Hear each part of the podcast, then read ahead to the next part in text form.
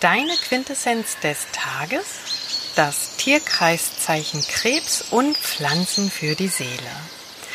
Ja, heute soll es in der Quintessenz einen kleinen Einblick in die Astrologie geben, in das Tierkreiszeichen Krebs, in dem sich ja gerade die Sonne befindet und ich stelle dir auch zwei Pflanzen vor, die die Eigenschaften vom Krebs so ein wenig widerspiegeln. Ich werde allerdings nicht ausführlich über das Tierkreiszeichen Krebs sprechen, sondern nur einen kleinen Einblick geben. Aber ich verrate dir jetzt schon, ich arbeite an einem E-Book zu diesem Thema. Also ja, dem Krebs wird der Mond zugeordnet und bei Betrachtung des Mondes sehen wir die Entsprechungen, die dem Zeichen Krebs zugeordnet sind, nämlich das Zu- und das Abnehmen, also das nicht gleichmäßige. Und das ist mit der Wechselhaftigkeit und des Fühlempfindens vergleichbar. Denn auch das Fühlen ist ja in ständiger Veränderung beziehungsweise ja ständiger Veränderung unterworfen. Und die Phasen des Mondes von Zunehmen, Wachsen, Werden und Vergehen entsprechen eben auch dem zyklischen Ablauf des Lebens, also etwas ganz Nahes am Leben dran.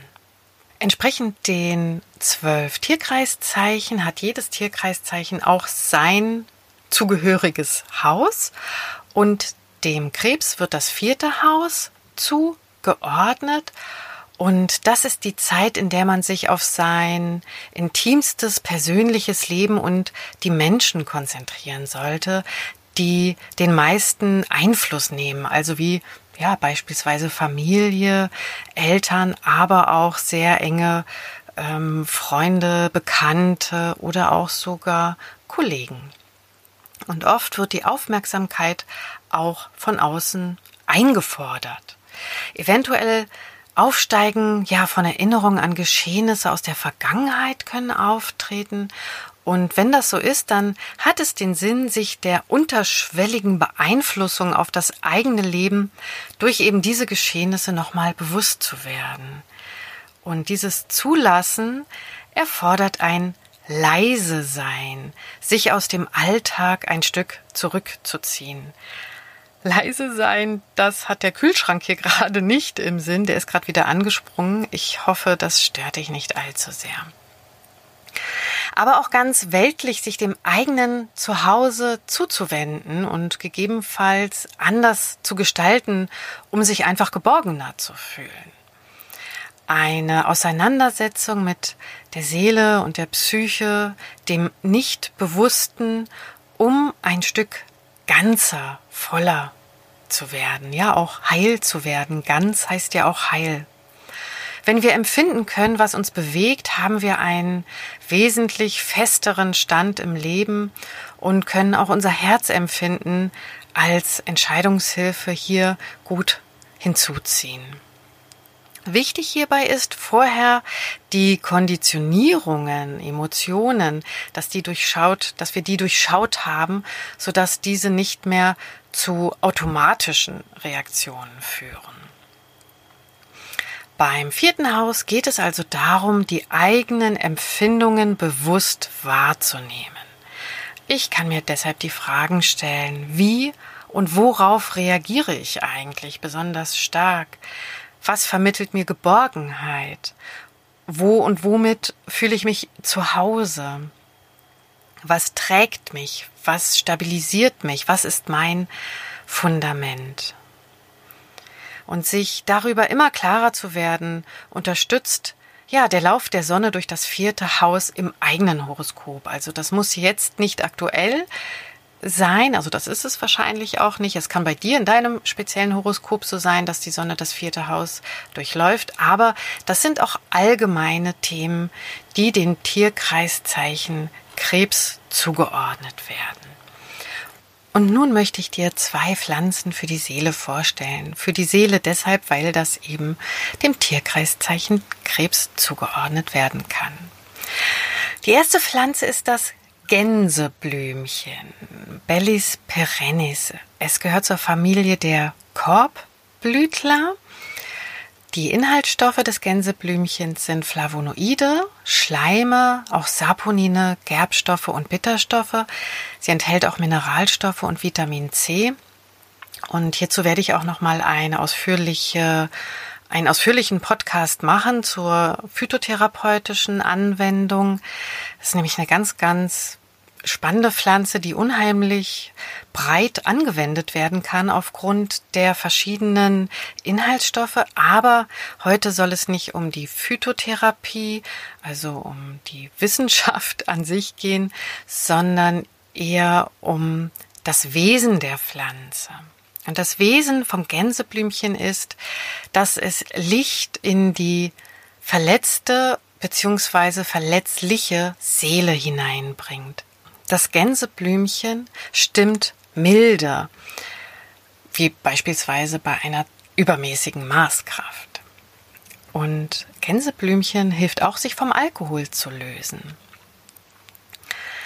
Denn legt sich ein Mensch, der stark alkoholisiert ist, in eine Gänseblümchenwiese, so wurde beobachtet, dass sich nach kurzer Zeit die Blütenköpfchen von diesem Menschen abwenden.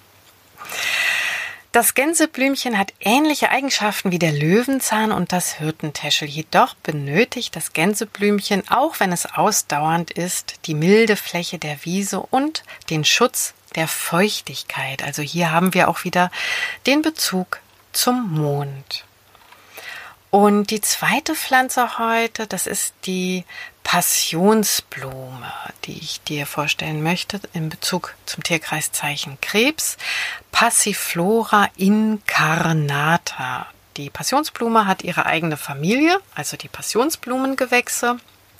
Auch sie enthält Flavonoide wie fast alle Pflanzen, Kumarine und ganz, ganz, ganz wenig ätherisches Öl.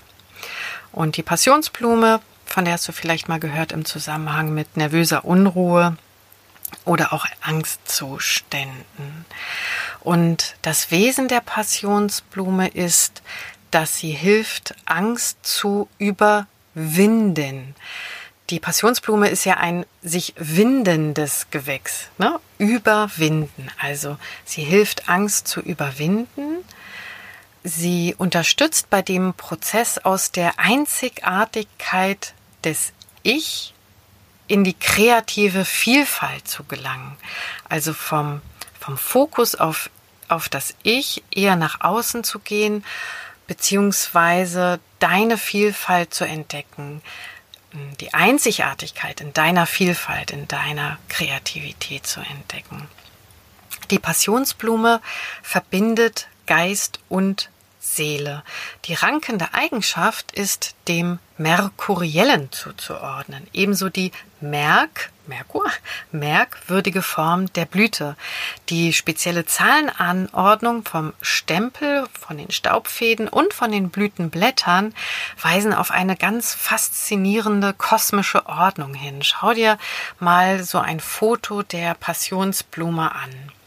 Und diese Ordnung, also Kosmos, hilft deiner Seele zur Ruhe zu finden, ja, um sich so auf diese Art und Weise ebenfalls zu ordnen.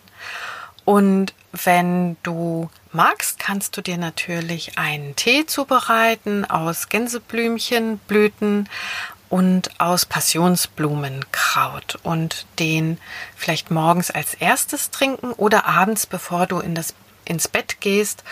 Ja, und dann kannst du einmal nachfühlen, nachempfinden, ob ja, deine Seele Ruhe findet, ob du kreativer wirst, was du überhaupt träumst, denn die Pflanzen haben ja nicht nur die rein materiellen Wirkstoffe, sondern sie haben ja auch ein Wesen, einen Charakter, etwas, ja, etwas, was weitaus mehr ist als die Wirkstoffe. Ich bin gespannt, wie dir diese Quintessenz heute gefallen hat. Wenn du magst, dann hinterlass mir eine Bewertung auf diesem Podcast oder überhaupt für den Podcast Die Alchemistin. Du kannst mir auch gerne eine E-Mail schreiben unter schule.alchimia.de. Ich wünsche dir alles Gute. Bis dahin, salve deine Alchemistin.